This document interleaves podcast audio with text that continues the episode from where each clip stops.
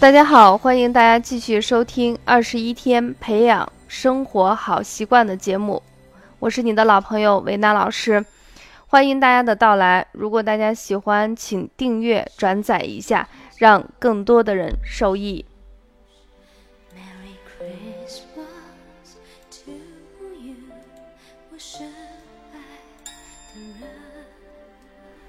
好的，一听到这个音乐就知道啊，天气越来越冷了，然后呢，温度越来越低。西安最近已经有连续三天的时间在不间断的下雨，呃，整个人的心情都像这个天气一样灰蒙蒙的，所以突然就想给大家分享一个话题，关于日光浴的话题。雪一片一片一片一片，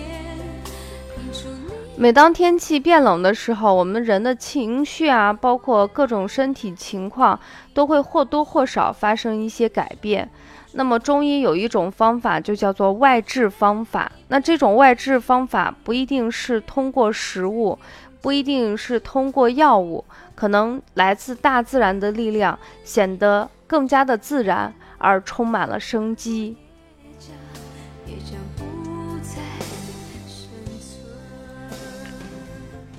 所以，伴随着这个，那我们今天给大家分享的话题就是有关秋冬季节天气越来越寒凉，出现的这种情绪啊，身体出现的一些问题，我们通过最简单的方法日光浴来进行缓解。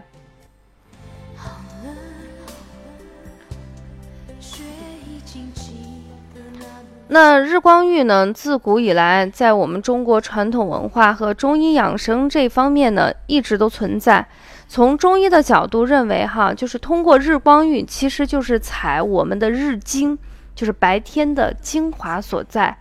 那么，通过采日精，可以让我们身体生发清阳之气，达到一个补阳气、补正气的功效。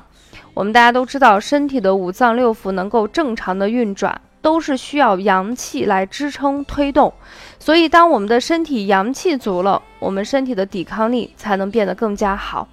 那么今天呢，也是想通过几个方法，包括告诉大家啊，这个日光浴的好处，来增强我们身体的体质，改变我们的生活。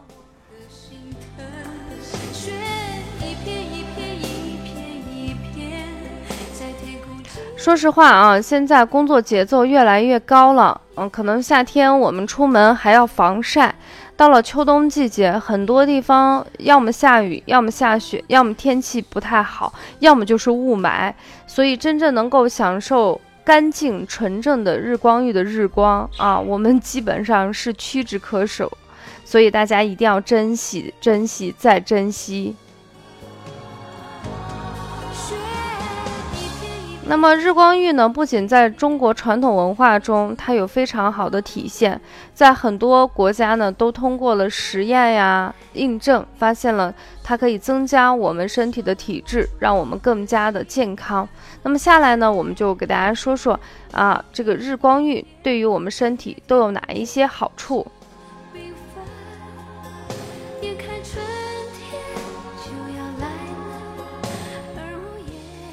首先，第一个呢，就是可以预防近视啊。我们现在的大人跟孩子，每一天在室内的时间是比较长的。我们发现，长期缺乏阳光的照射，特别容易出现近视。阳光照射的时候，身体呢，它会产生这种，就是因为刺激，它会产生一种物质，这个物质叫做多巴胺。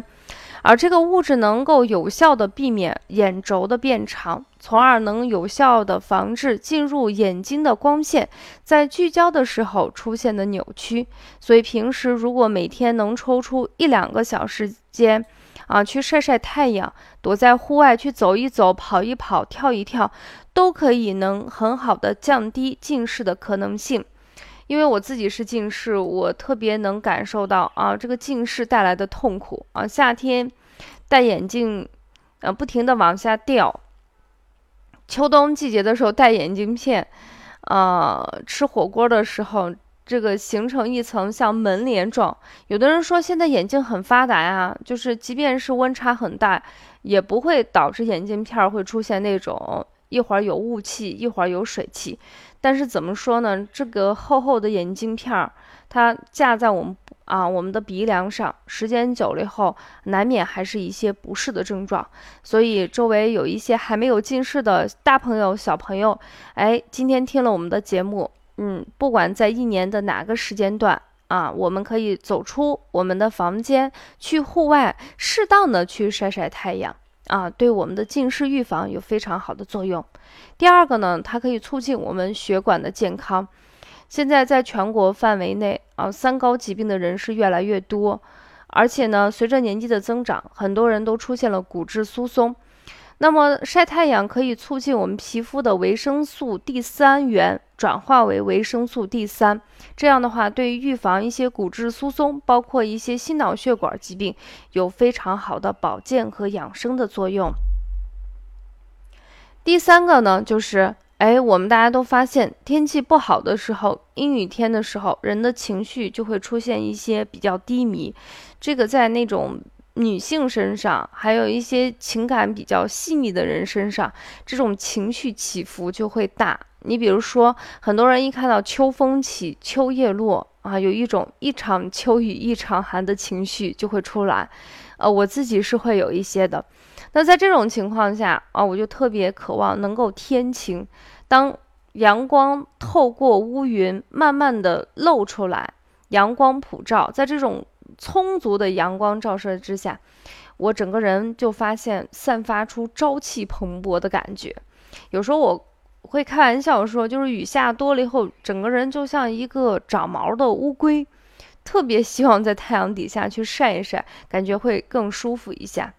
那从我们的那个呃，就是健康学，包括我们的养生角度来说，呃，在日光之下能够充分的暴晒。或者是照射之下，人体的甲状腺激素、性激素，包括肾上腺分泌都会增加，这时候就会有效的改善我们身体出现的这种精神抑郁啊，或者是情绪低落等等的情绪。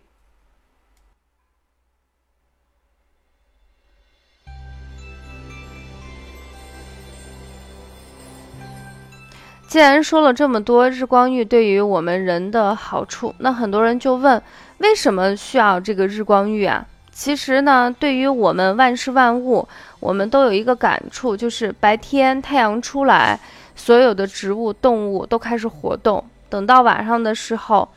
嗯，自然又回归到最原始的一个状态进行修复。那一年四季，我们中医一直说天人合一，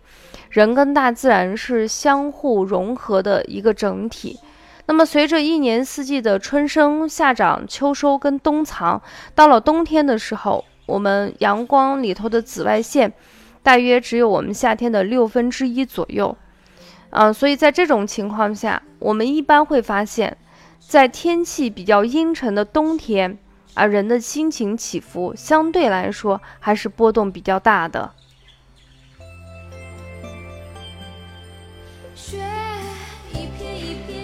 所以等到了这种秋冬季节，特别是北方天气不好的时候，我们可以稍微的把我们的日光浴的时间，啊，在天气好的时候，啊，稍微的延长一些。小孩子的敏感性会比大人更强一些。我记得孩子在三岁以前，每一天就是有固定的时间，他虽然不会说话，嗯，但是他会指指门儿，意思就是你要给我穿衣服，给我盖好，我要出去遛个弯儿，晒晒太阳。因为孩子这时候我们说的就是入世深则根基浅，当人跟社会接触越多的时候，可能我们天生捕捉自然的那种敏感性就会自然下降，所以孩子的那个世界里头，他跟自然融合的是非常好，他需要阳光。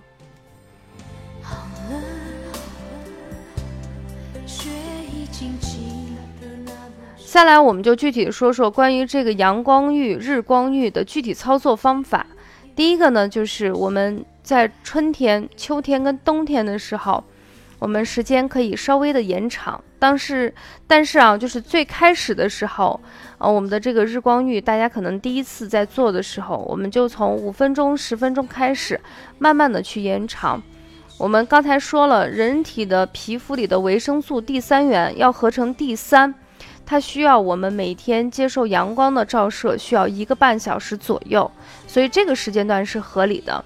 那么到了冬天的时候，或者是夏天的时候，就会出现两个极端。冬天是适当的延长，夏天呢，我们时间保持不变，但是一定要避开每一天紫外线非常强的时候。呃，你像上午的十点钟到下午的三点钟这个时间段啊，紫外线是非常强，很容易把我们皮肤晒伤。那在这种情况下，我们可以坐在树荫之下，房檐之下。不一定非要站在太阳底下进行暴晒。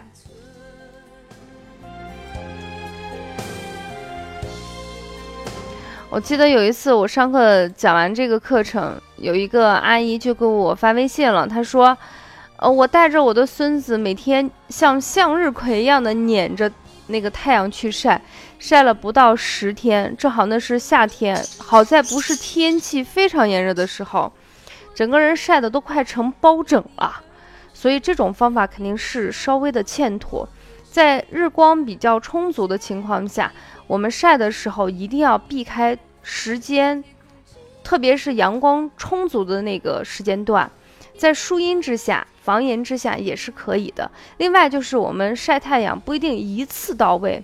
我们可以把时间分成三四段，每次二三十分钟，这样也是非常不错的。